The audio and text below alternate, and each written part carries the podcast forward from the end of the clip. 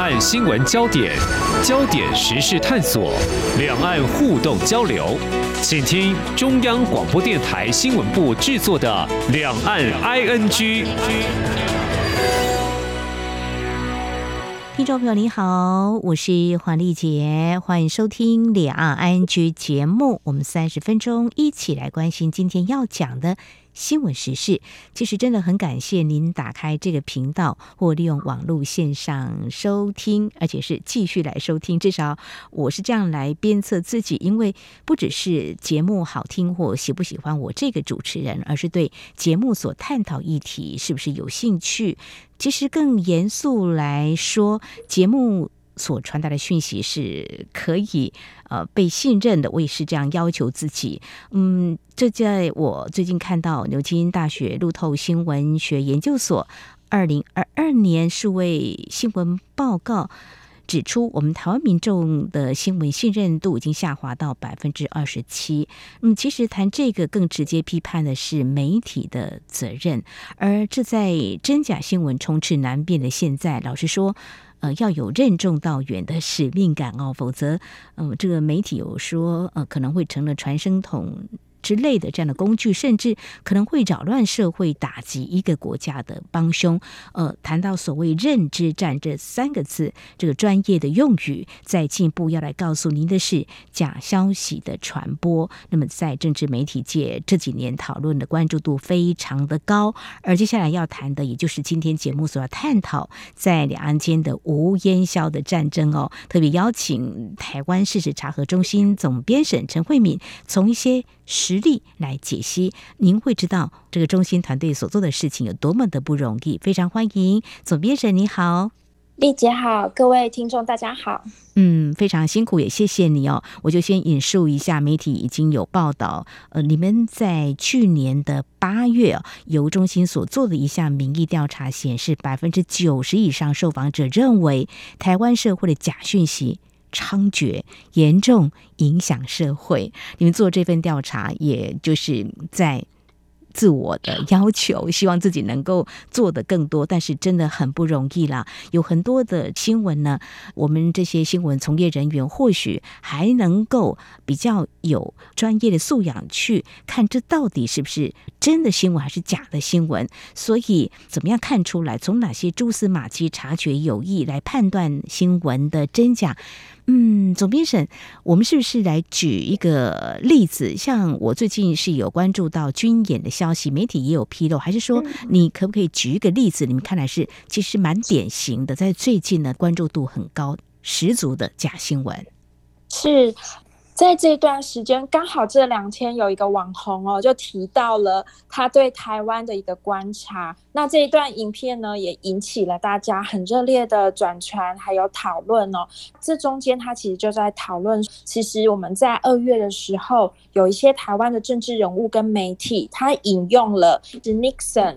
一个华府的广播节目的主持人，他在网络上的一段推文。嗯、那这个推文里面就提到说，哎，有一个重磅的消息哦，就是白宫人士透露，美国总统拜登不小心说溜嘴，说他有一个毁灭台湾的计划。嗯、那这样子的一则贴文，短短几个字，其实没有写成报道。还有这个人呢，虽然自称是一个广播人哦，但是实际上他也没有把他的这一段劲爆独家做成任何广播节目，或是做成任何新闻报道，或者有任何的消息来源的引述都没有。但是台湾的。呃，媒体还有包括政治人物，经过转传之后，却变成台湾整个社会在热烈讨论的议题。那就有非常多的民众就针对这样子的讯息，有大家就开始提出自己的意见。嗯，那可能有些人会觉得很生气啦，有些人会觉得很紧张哦。事后呢，这一个 Nixon 啊，他大概在一两个礼拜后，他也发现了，哎、嗯，他的一个推文啊，其实是一个讽刺推文，是但是呢，却被截取之后被当作是一个热议的现象，在中文世界热议哦。他自己也觉得很好玩，嗯、那他就说，哎，如果常看我推文的人啊，就会知道说我只是在讲一段讽刺的话。嗯、那另外呢，这个讯息。应该就是一个蛮劲爆的讯息。如果真的拜登总统有这么说的话，他也会引起国际媒体所有的关注哦。因为中美台关系一直都是新闻议题的很重要的一个主轴。那这样的讯息，尤其是在国际的任何通讯社、任何知名的媒体，一篇报道都没有，但是却在台湾引起了这么大的一个争论。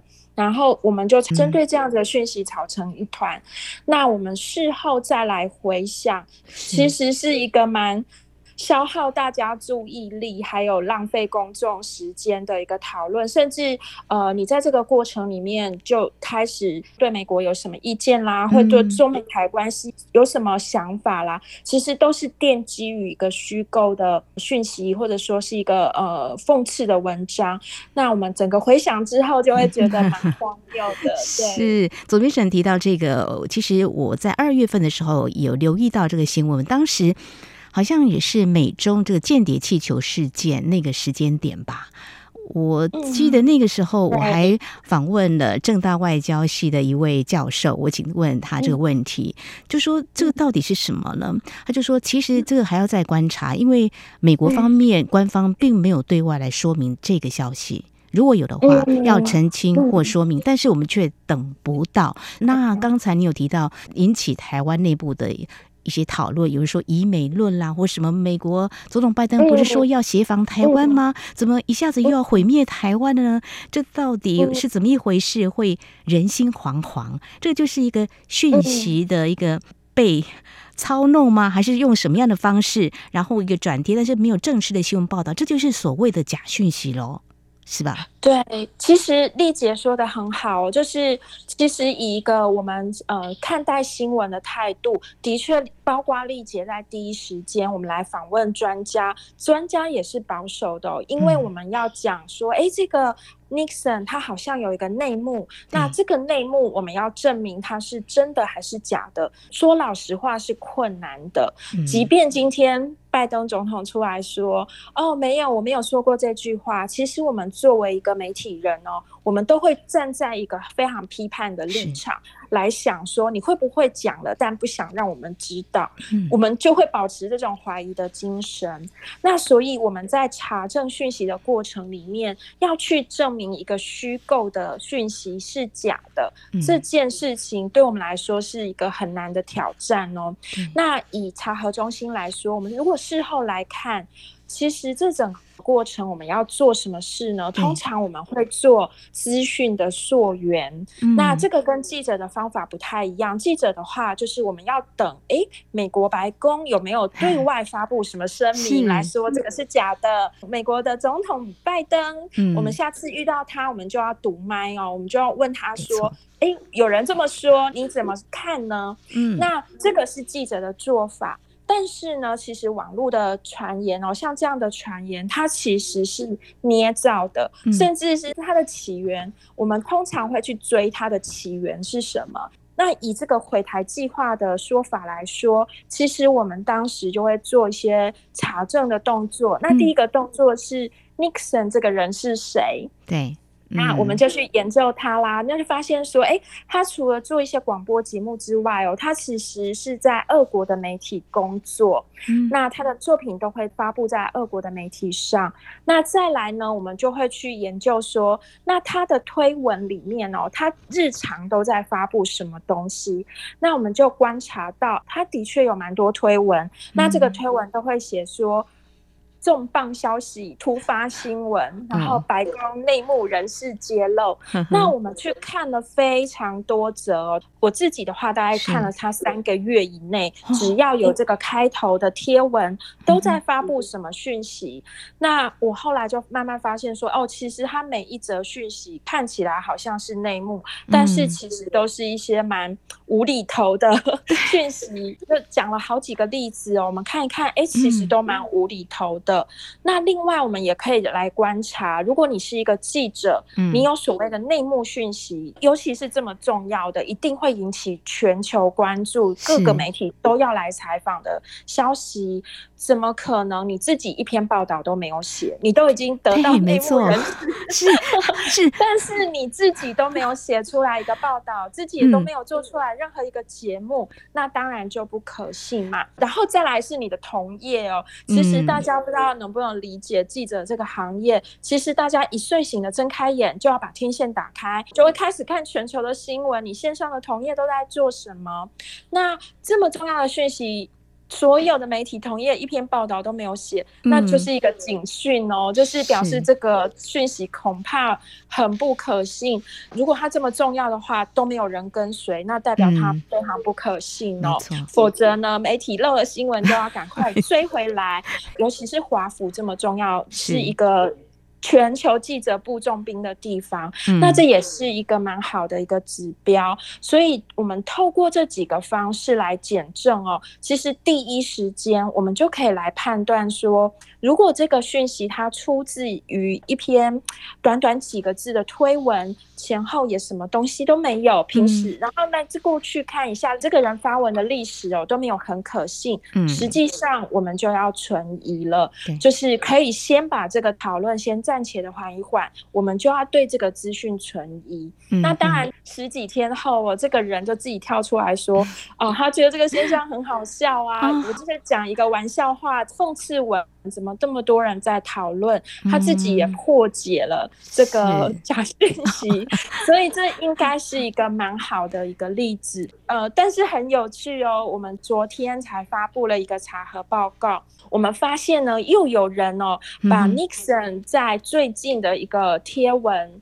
那同样讲说美国白宫。内部人士透露，如果有台海危机的话，美国不会出兵。嗯、那又有人把他的贴文呢，把它截图，然后做成图卡，又在我们的中文世界大量的流传。哦、所以，我们都可以知道啊、嗯，其实如果我们对这些造谣的手法没有去学习，他从里面学到一些经验跟教训的话，嗯、其实造谣者他就可以一直重复用同样的套路、同样的手法来做一样的事。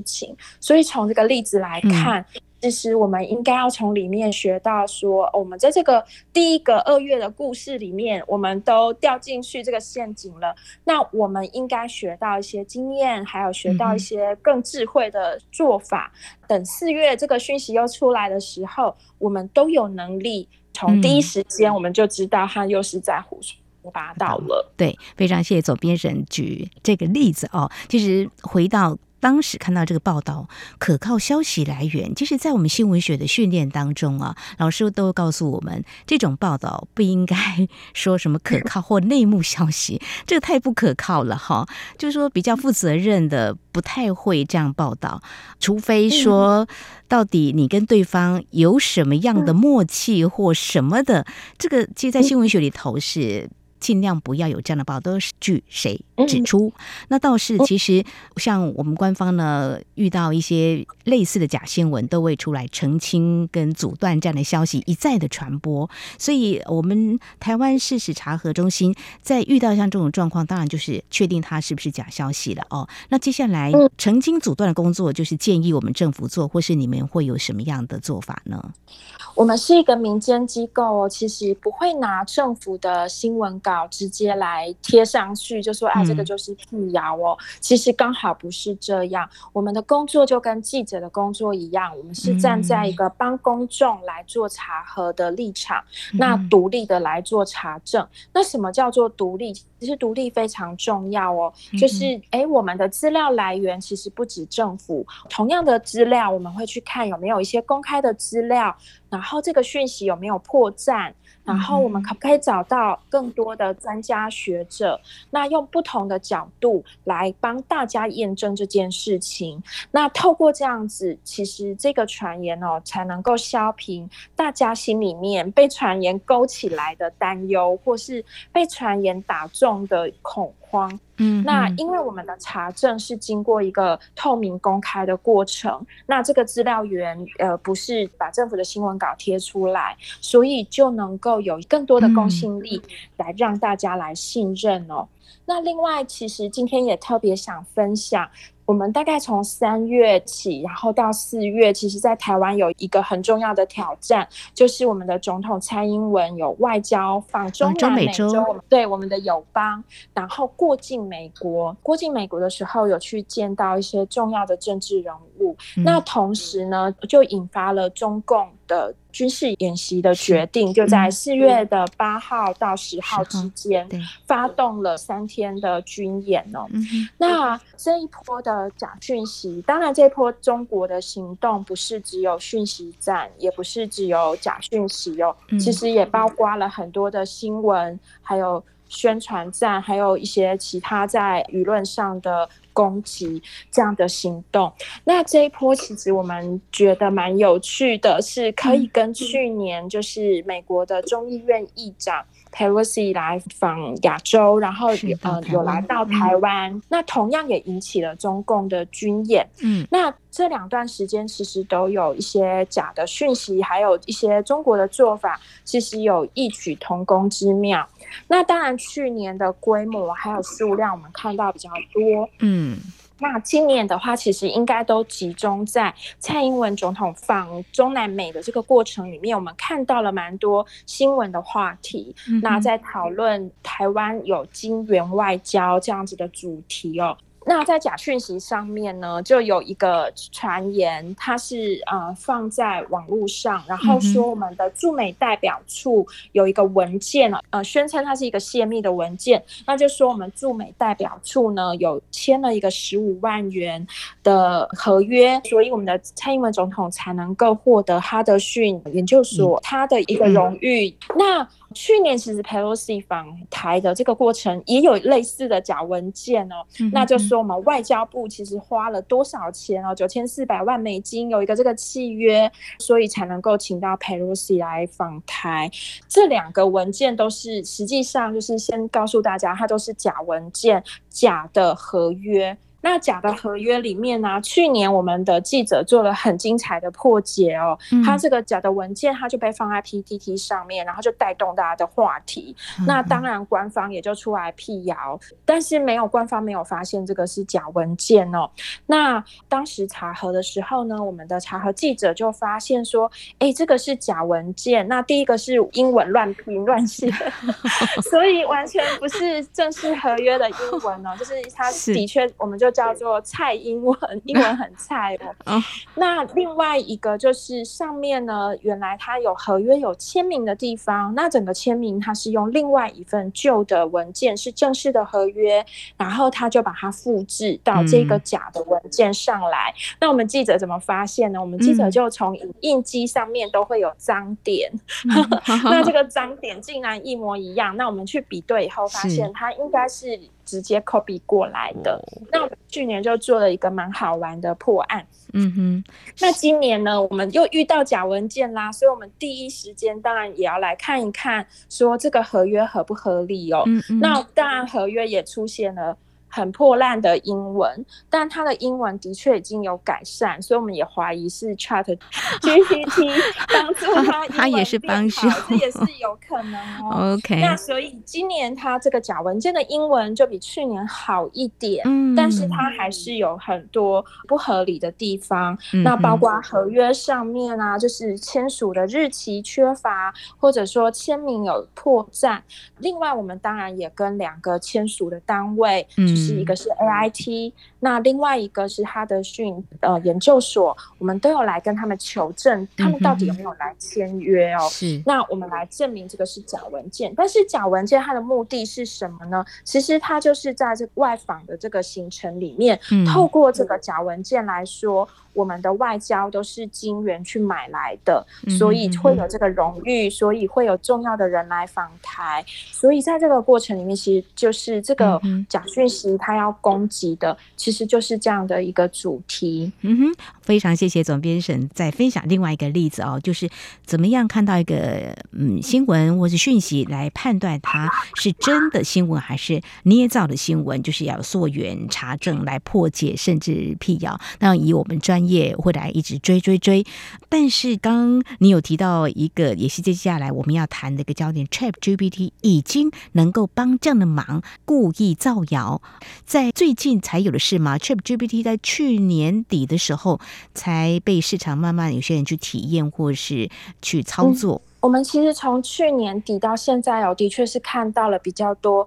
嗯，比如说 AI 制造成的图片，那这些图片呢就被流传说这是一个真实的画面。那刚开始就是一些比较轻松的哦，比如说是呃雪天的景色啦，比如说什么松花江的景色，那雪花非常的漂亮，那完全不像自然的场景哦。嗯、那其实是 AI 去下指令制图出来的，所以刚开始我们看到比较多是一些自然的景象，然后植物花草，那甚至后来。慢慢也看到人物哦，所以在这段时间，其实我们就会去提醒大家说，这些 AI 做成的人物或者做成的影像，很容易的就来影响我们。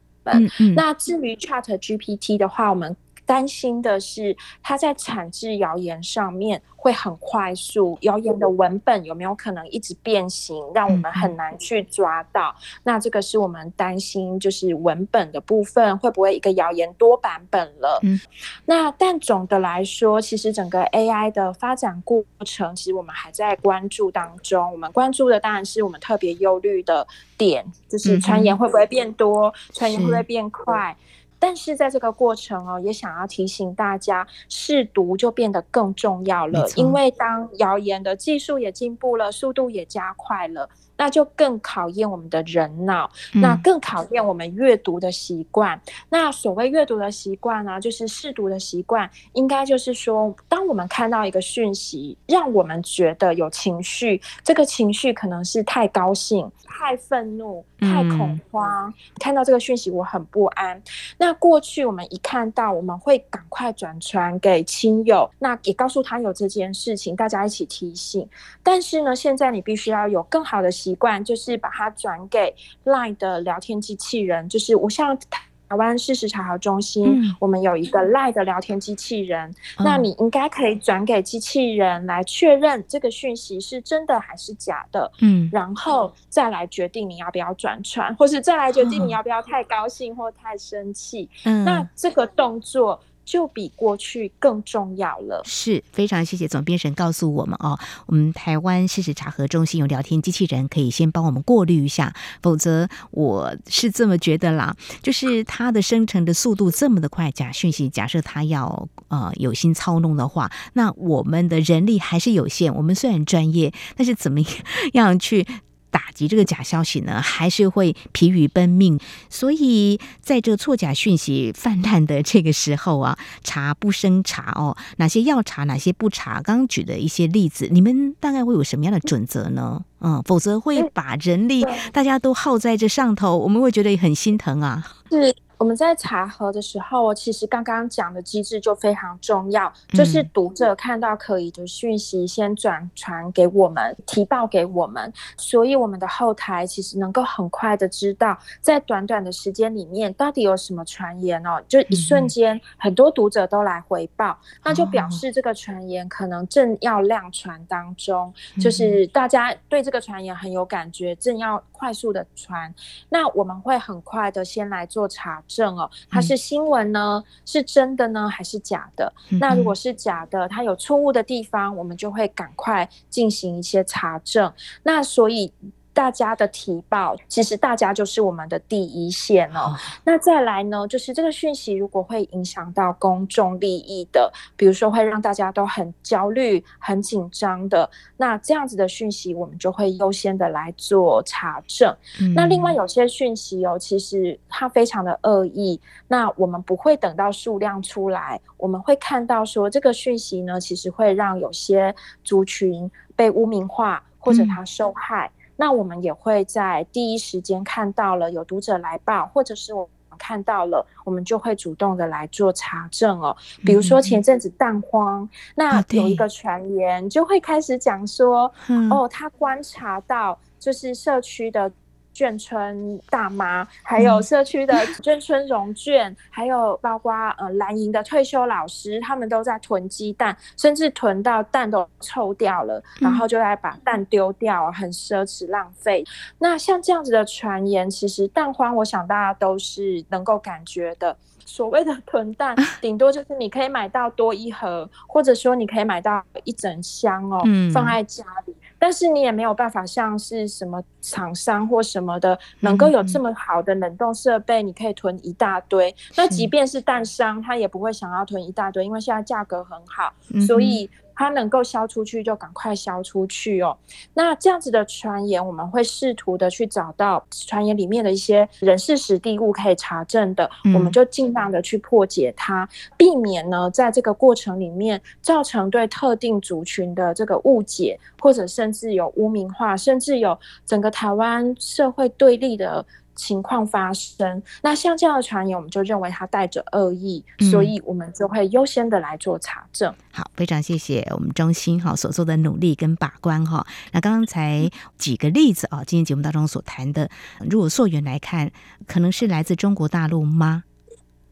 嗯，实际上查核中心呢，其实我们的工作比较不是溯源的工作，因为溯源的工作要有很高的技术性，嗯，那另外也要有非常多的研究，最后你才能够确定这个造谣者到底是谁，然后来判断他的意图。所以我们做的工作刚好相反哦，我们做的工作呢，其实就是针对谣言传言的本身来做查证，发布给大家。那另外呢，我们就是发布一些怎么样可以。辟谣防身的一些心法来教学，教给大家，就是媒体试读的心法，嗯、那来做社会教育的工作，然后来做阅听众教育的工作。所以，我们反而是针对下游 来做工作。